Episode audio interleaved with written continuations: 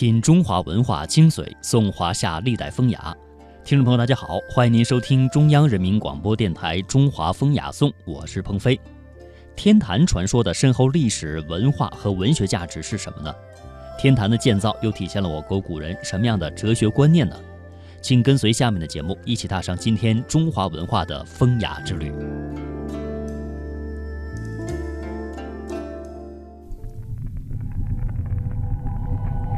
它们厚重，因为见证了岁月沧海桑田的变迁，见证了历史金戈铁马的呼啸。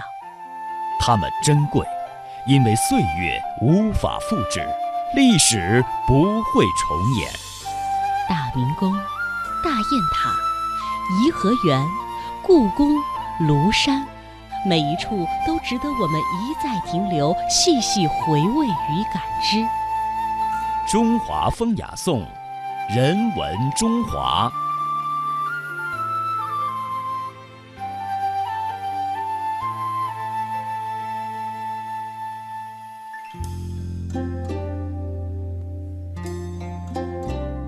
今天非遗中的传说为大家介绍天坛传说。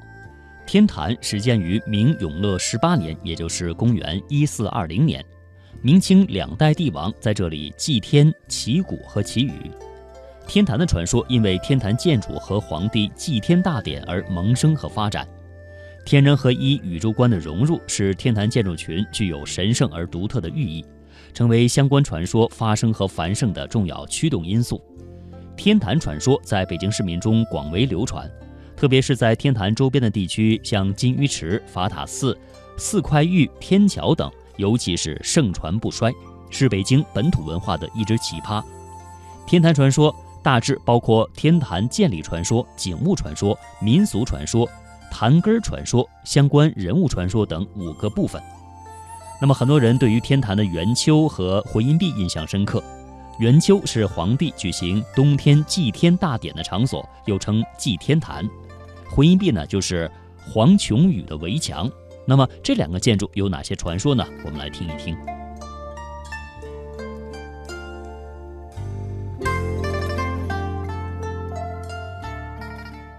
回音壁是天坛的一个著名景点，据说呀，这名字还是乾隆爷给取的呢。都知道这乾隆啊是个旅游的发烧友，呃，按照现在的话说，驴友。这有一天呢，他跟那儿感慨：“嗨，太没劲了。”人生没乐趣啊，这还了得？这可是忧郁症的前兆啊！那手底下不敢大意，就说了：“皇皇上，要不咱微服出宫旅游去吧？”乾隆一听，顿时来了精神，嗯，好主意。要说这乾隆平时啊，他也不太注重健身，这一走道腿就抽筋儿。等他走到天坛回音壁的时候，坚持不住了，坐在靠着西墙休息。刚坐下，嗯。哪来的蛤蟆叫声啊？太凄惨了！这声把乾隆搞得特别心烦，就派手下去赶青蛙。这这几个手下呀，用听声辨位法，在回音壁东墙下找了一条正在吞青蛙的大蛇。为了不惊扰圣驾，这俩人就商量了，说这怎么打蛇呀？这个怎怎么打呀？这时候乾隆来了，说：“朕在西墙下就听你们议论了，这蛇有什么可怕的？”打死他就是！我先撤啊！我到西墙去。这俩侍卫挥刀斩蛇，可这大蛇的惨叫声啊，乾隆在西墙那边听得真真切切的。乾隆惊喜地欢呼起来：“哎，太有意思了！朕来赐名，叫叫叫回音壁得了。”此后，这回音壁的名字啊就流传下来了，那是名扬海内外啊。天坛的圆丘坛又叫做祭天台，在明清时期，每年冬至，这皇帝都得到这儿来祭天神。祈求国泰民安。要说起来，这圆丘其实真不好修。这此话怎讲呢？有个传说，有这一天，乾隆突发奇想啊，哎，季秘书，你说咱这祭天的台子忒小了，劳您给我整个大点的、派头点的，不就是扩建吗？当时这纪晓岚呢也很痛快答应下来。谁坏呀？和珅坏，够阴险。他马上说了：“吾皇英明，子曾经约过。”若重修祭天台，必取阴阳吉卦。修撤祭台四面台阶的石料要取九啊，或者九的倍数。这工期也不能超过三天。这子都约过了，这乾隆哪有不从的呀？就说恭喜你答对了，那是必须的。这下好了，本来是一个扩建工程，非要搞人家文学硕士变成数学博士，难为人家。眼瞅着第二天傍晚了，纪晓岚还在那琢磨呢，怎么办呢？来个要饭的。此时此刻，这纪大人呐，看谁都觉得是同命相连，赶紧吧，端上好吃好喝招待这个要饭的。那要饭的吃的是昏天黑地的，末了抓了块卫生纸一抹嘴儿，顺手一丢，啪，正好摔在纪晓岚的脸上。这纪大人没顾上发飙，哎，反而高兴坏了。怎么回事啊？原来那用过的卫生纸上，居然显示出一副祭坛的图样。仔细一数，嘿，真神了嘿！正是乾隆爷要的九九祭坛图啊！这就是修天坛元丘的传说。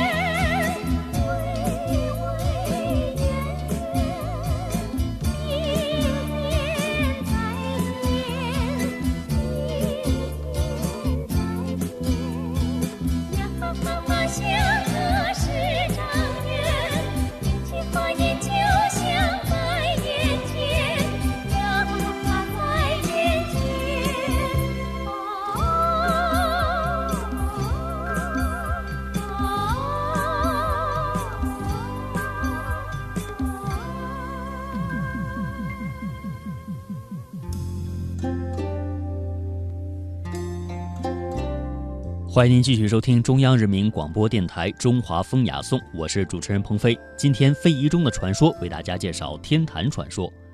天坛传说以口头民间文学特有的流传延续模式，在社会群体中传承，数百年来一直以口口相传的方式代代相传。天坛传说有深厚的历史文化和文学价值。其一，它体现了天为阳，地为阴，天圆地方，天人合一。天人感应等一系列中国人的宇宙观。第二，无论是与天坛建筑和功能相关的，亦或是阴阳相济的哲学观念，和帝王的行迹与礼俗相关的传说，都是从平民百姓的立场所做的阐释和演绎。第三，天坛的传说传播途径是多种多样，在传播中具有广泛性和延伸性。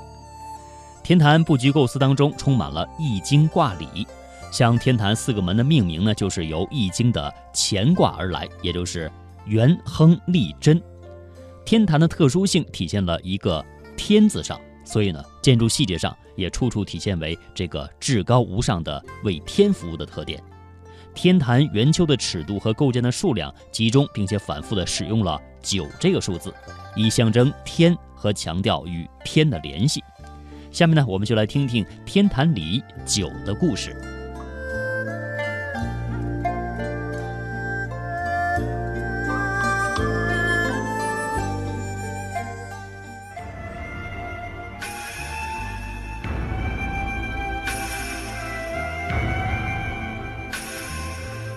北京南郊有一座天坛，知道天坛的人是很不少的。这里古老的松树很多，树木蓊郁，是一个幽静的去处。我每次到北京，总腾出时间去逛逛天坛。我到天坛公园的目的，与其说是看天坛，不如说是看圆秋。人们是熟悉天坛的，但是对于圆丘，没有到过北京的人就未必知道了。天坛原来是放置天的神主牌的，这圆丘才是真正的祭天之所。想着在绵长的数百年间，历代的皇帝们全身披挂，滚服冕旒，带着庄严的神色。在礼乐声中祭天的情景，周围臣子贵状，苍穹白云飘飘，倒是很富有戏剧性的事。我爱到这里盘桓，不仅是为了凭吊这个古代的祭天之处，欣赏这座洁白美观的石台，而且也为了想猜破这堆石头中间的。一个谜。原来，这圆丘建筑上有一个特点，它的石栏杆也好，圆台上磨平了的石块也好，条数、块数，都和九字相关。那些石料，不是九块，就是十八块；不是十八块，就是二十七块。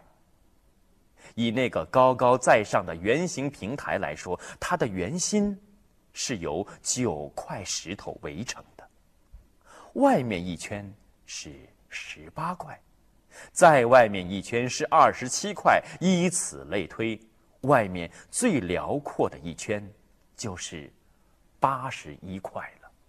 因此，可以说，这堆石头中间藏着一个谜语。这谜语，我想是和人类思想发展史有一点瓜葛关系的。首先，令人想到这个谜的初步谜底，是因为在中国古代人们的观念中，天是九重的。九天、九霄、九重、九该，都是天的混号。这些词儿。密密麻麻的充塞于中国的古籍中，在《离骚》里面就有“指九天以为正西”那样的词语了。九重天的观念并非中国人所独有，在西欧，古代也流行着同样的观念。这事情真是巧合的令人惊奇。但丁的《神曲》。就保存着这样的传说。神曲里面描述真女彼得丽彩的灵魂在境界和但丁相逢，引导但丁上升了九重天而到达天堂。那里面关于九天的讲法，竟和中国的在数字上不谋而合。我想，这和九字对于人类的巨大魅力。关系极大，请翻一翻词书吧，在九字项下有多少百个词儿啊？你浏览着那些词儿，会吃惊于历代人们对于这个“九”字的爱好和崇拜。凡是极端的事、广大的事物，这个“九”字就大有用武之地，要被派来做形容词了。天有九天，地有九州，皇帝要捐九鼎，佛教要设九域，古代的乐歌诗篇要叫做九变、九韶、九歌、九章。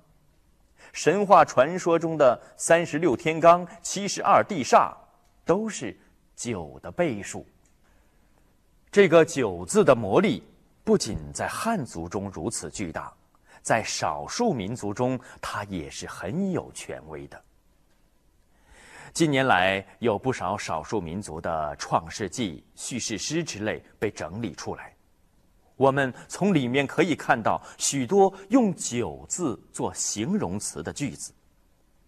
翻过九十九座山，涉过九十九条河，例如长诗阿诗玛就有许许多多这一类的词话，用“九”字来形容事物的极致，可以说是世界上无数地方人们共同的历史习惯了。那么，这个“九”字的魅力究竟又是从何而来的呢？十进法是流行于全世界的计算法，只有极少数地区的先民是例外的。十进法所以风靡全球，据人们研究，和人类生有十个手指这事情关系重大。人们从结绳记事的时代起，总得靠十个手指算来算去。正是由此发轫，使全世界绝大多数的人们以“九”字作为事物极致的形容词了。从一些支配人类的事物，倒使我想起，有一种东西是真正伟大的，那就是历史发展的规律。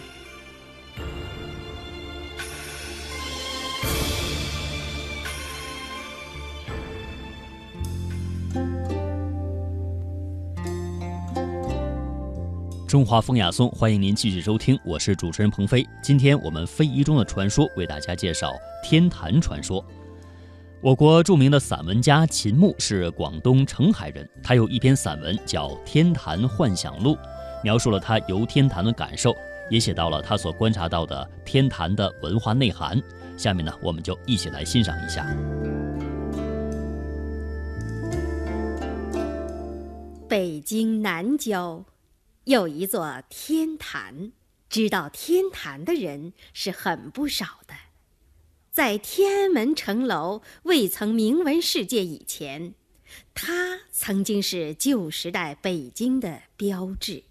从前，在日历牌上、名胜挂图上、纸币上，到处都可以看到它的图形，一个圆形的大建筑物。富丽典雅，逐层向上收缩，给人一种庄严大方的印象。整个天坛区域现在成为天坛公园，这里古老的松树很多，树木蓊郁，是一个幽静的去处。比起北京的其他公园来，这儿游人似乎少些。我每次到北京，总腾出时间去逛逛天坛。从公园大门到天坛有很长的一段路。近年来，有一架马车在来往载客。坐在这种像幼儿园儿童上学专用的马车里面，听着马儿嘚嘚嘟嘟的蹄声，望着两旁那些跃进兴亡。暴力劫难的苍松翠柏，是别有一番滋味的。我到天坛公园的目的，与其说是看天坛，不如说是看圆丘。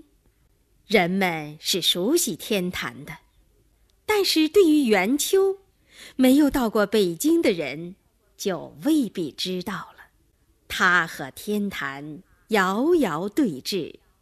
建筑奇特古怪，是一个露天的巨型圆石台，完全是用汉白玉石整齐紧密组成的。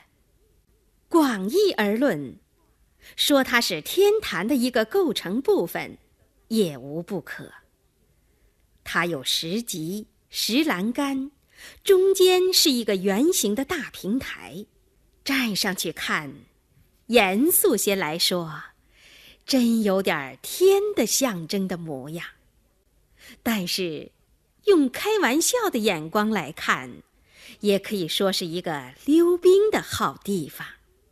自然，从古至今，大概是没有人在上面滑过雪屐的。在封建君主时代，这是一个充满了神秘气氛的庄严神圣的所在。皇帝就在这里祭天。天坛原来是放置天的神主牌的，这圆丘才是真正的祭天之所。我爱到这里盘桓。不仅是为了凭吊这个古代的祭天之处，欣赏这座洁白美观的石台，而且，也为了想猜破这堆石头中间的一个谜。原来，这圆丘建筑上有一个特点：它的石阶也好，石栏杆也好。圆台上磨平了的石块也好，条数、块数都和九字有关。那些石料，不是九块就是十八块，不是十八块就是二十七块。以那个高高在上的圆形平台来说，它的圆心是由九块石头围成的，外面一圈是十八块。在外面一圈是二十七块，在外面一圈是三十六块。以此类推，外面最辽阔的一圈就是八十一块了。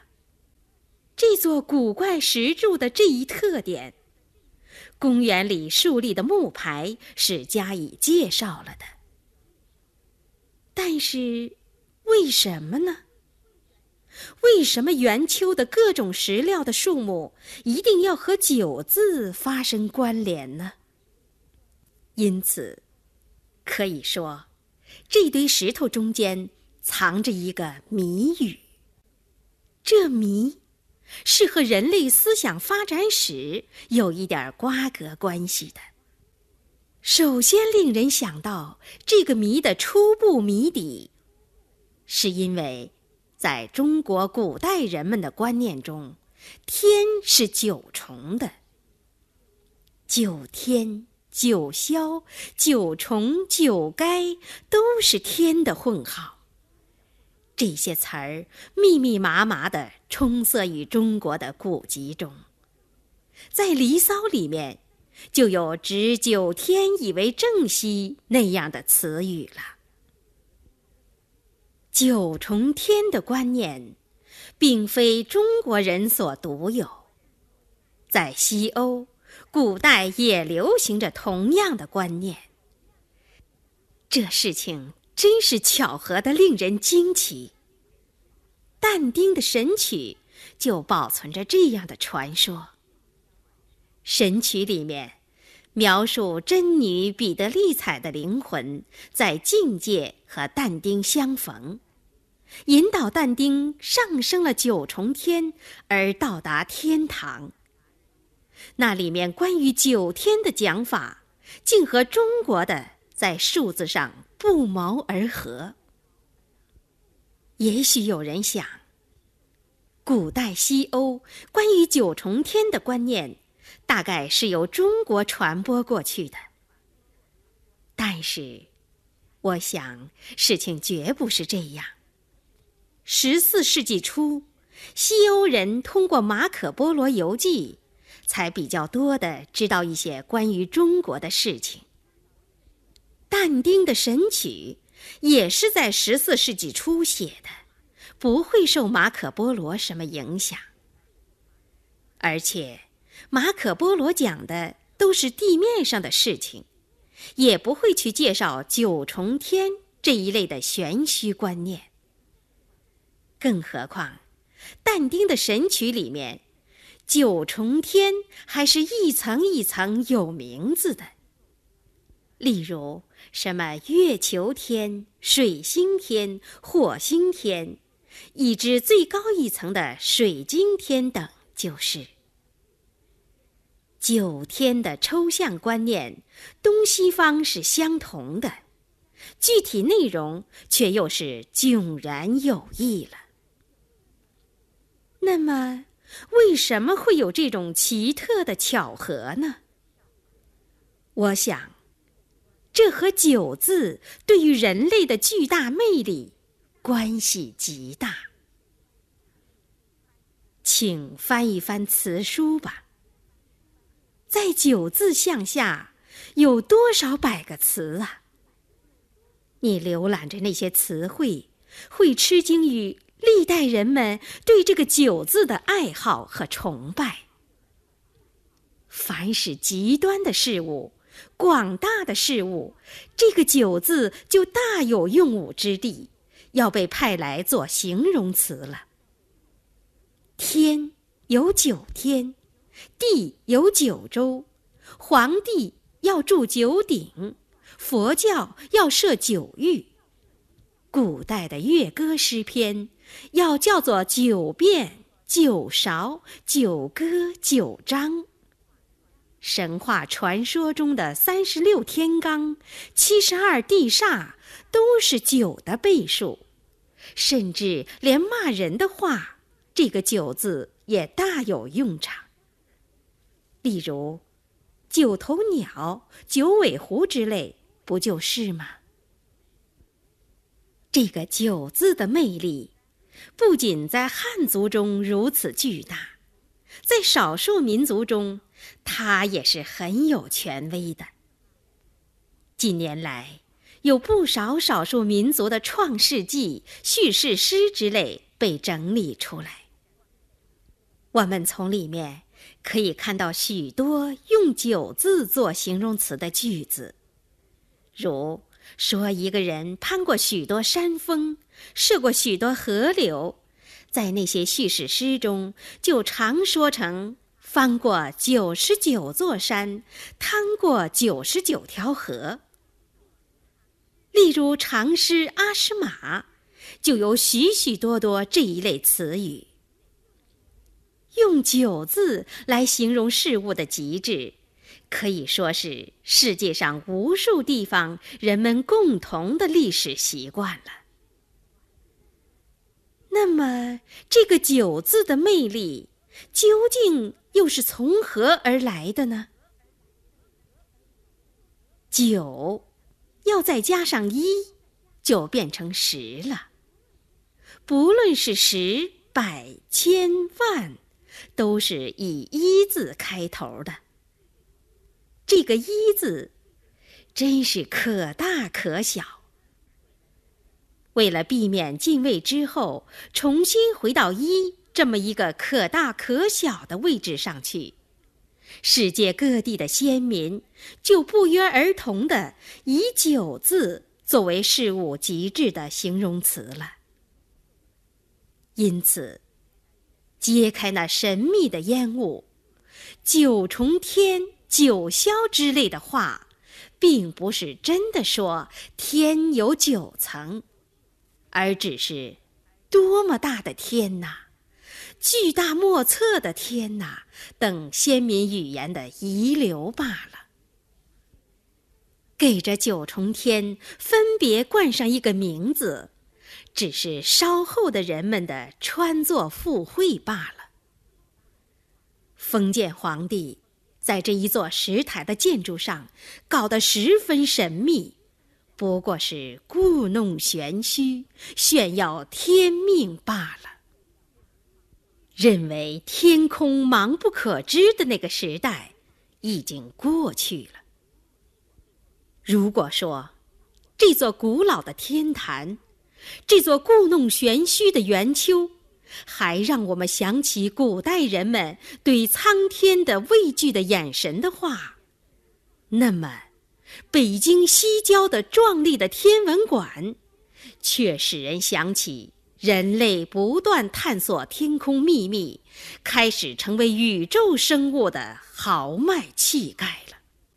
从圆丘盘桓回来，我又坐在马车里，让马儿嘚嘚嘟嘟的把我带出园门。一个人胡思乱想之后，安静下来，吸一口园林的新鲜空气。那空气是多么的甜美呀！从大漠孤烟塞北，到杏花春雨江南；从山水田园牧歌。到金戈铁马阳关，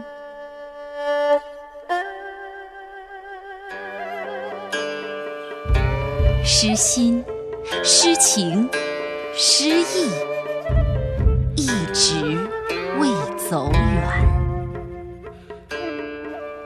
这里是中华风雅颂。